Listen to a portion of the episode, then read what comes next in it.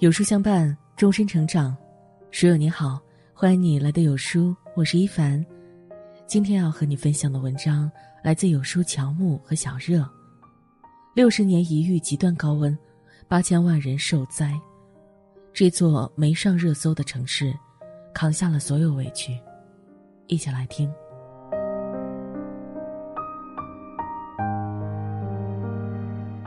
热，热，热。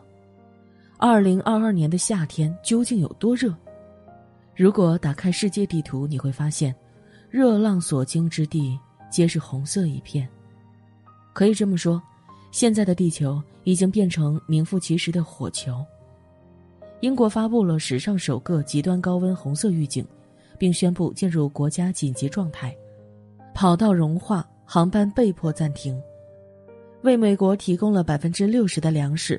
供两千五百万人饮用水源的最大水库米德湖，已降至百年以来的历史最低水位。就连向来冰雪覆盖的北极，气温也一度飙升至三十二点五摄氏度，已经热到可以穿短袖。更可怕的是，在捷克境内的易北河水道中，古老碑刻“饥饿之时”因干旱重现人间。这块碑刻上只有短短的一句话。却让人毛骨悚然。如果你看到我，那就哭泣吧。据说他的出现意味着人们将再度忍受饥荒与苦难。不仅如此，持续的高温天气还让欧洲已有近六十六万公顷土地遭林火毁坏，创二零零六年开始相关记录以来的同期新高。国外高温肆虐，国内也不容乐观。过去一个月。三十五摄氏度以上的高温天气，覆盖了我国四百五十万平方公里的面积。八月十三日，有专家在采访时表示，今年高温天气综合强度将为一九六一年有完整记录以来的最强。我们将见证历史。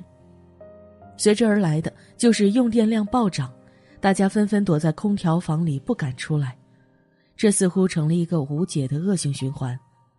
地球越热，就有越多的人开空调，碳排放量增多，对全球变暖也会造成一定的影响。前段时间，一则七月电费多少钱的消息冲上了热搜，许多网友在晒出电费单后表示，避开了雪糕刺客，却避不开电费刺客。而在全国极端高温天气的考验下，有这么一个城市首当其冲，扛下了所有的委屈，它就是四川。今年入夏以来，全国各地相继开始炙烤模式，四川、重庆等地更是迎来了六十年一遇的极端高温干旱天气。中央气象台发布的全国最高气温榜单中，前十位都被四川和重庆霸占，甚至多地都已经刷新了历史最高气温。受高温酷热天气的影响，四川简阳一天内就有十三人因热射病入院。然而，极端天气所带来的影响不止于此，当地用电极限负荷不堪重负。据相关部门的不完全统计，上月居民日均用电量同比暴涨百分之九十三点三，总用电量也比同期暴增百分之二十五，为历史最高峰。居民用电量的不断增加，导致用电端已经不堪重负，而供电端却无能为力。曾经繁华且灯火通明的四川。如今，商场、写字楼、地铁站等场所陷入一片黑暗。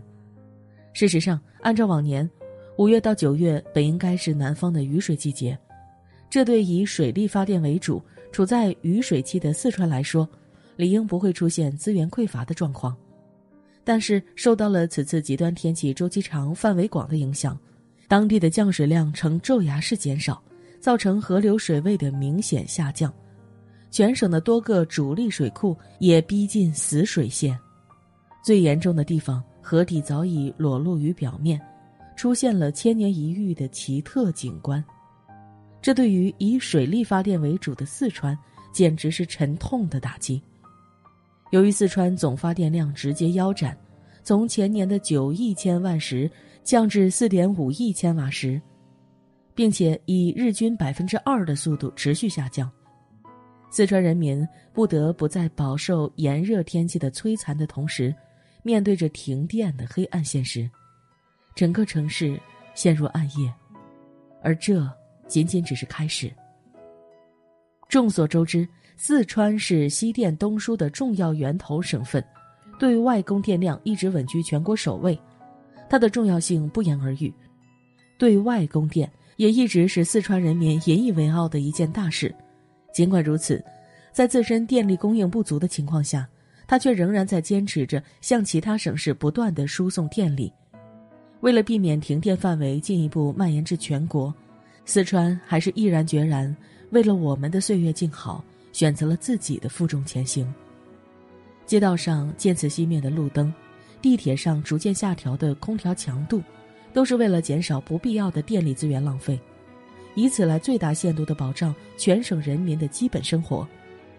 除此之外，当地政府还决定实施水电不供、火电来凑的相关政策。虽然这样的举措可能会付出一定的代价，但是关键时刻也不得不为保障民生让步。为此，四川连夜从全国各地加急囤积煤炭资源，让仅有的火电站全负荷的运转，集中所有力量来做到有效救急。四川还透支了不到万不得已不可以动用的蓄水池，但是为了不拖累其他兄弟姐妹，这一次四川豁出去了。这其中。最悲壮的莫过于让电于民，限电保民。简简单单的八个字，背后埋藏着的却是四川省多个企业和工厂的牺牲。从一开始的宁德时代、富士康等五十多家企业宣布停产，再到成都飞机工业和核动力等这些军工单位都开始限电，在最危难、最难熬的时期，这些企业放置自己的利益不谈。将现有的一切资源紧急供应给当地人民，只为了在炎热的夜晚，每一位孩子不会被半夜热醒，每一位老人能少遭酷暑的折磨。这无疑彰显了中国企业取之于民、用之于民的责任和担当。无论形势多严峻，四川省表现出的是势必站在最前线，用自己的血肉之躯将危难拦下的决心。他们。像是最憨厚朴实的农人，自己都吃不饱饭，还是将仅剩的口粮分给了上门求助的过路人，一个人默默勒紧了裤腰带。全国上下一盘棋，而我们又怎么能够看到自己的兄弟受难却袖手旁观呢？四川加油，我们来了！从十八日开始，来自北京、山西、山东、江苏、浙江、安徽、福建。河南、湖南、江西、辽宁、青海、甘肃十三个省市的电力公司，五十台应急发电车陆续抵达四川，只为解决眼前的危机时刻，尽自己的绵薄之力。很多四川人民也纷纷在下面留言：“感谢你们，四川人真的太难了，谢谢所有人，大家都在节约用电，亲身感受到团结的力量，我们一定会越来越好的。”是的。一方有难，八方支援，这句话早已融入我们的血液。无论经历百般磨难，我们始终凝聚在一起，不畏艰险，百折不挠。我们在一次次的重大考验中不断升华。无论何时，无论何地，我们都会始终站在一起，同呼吸，共命运。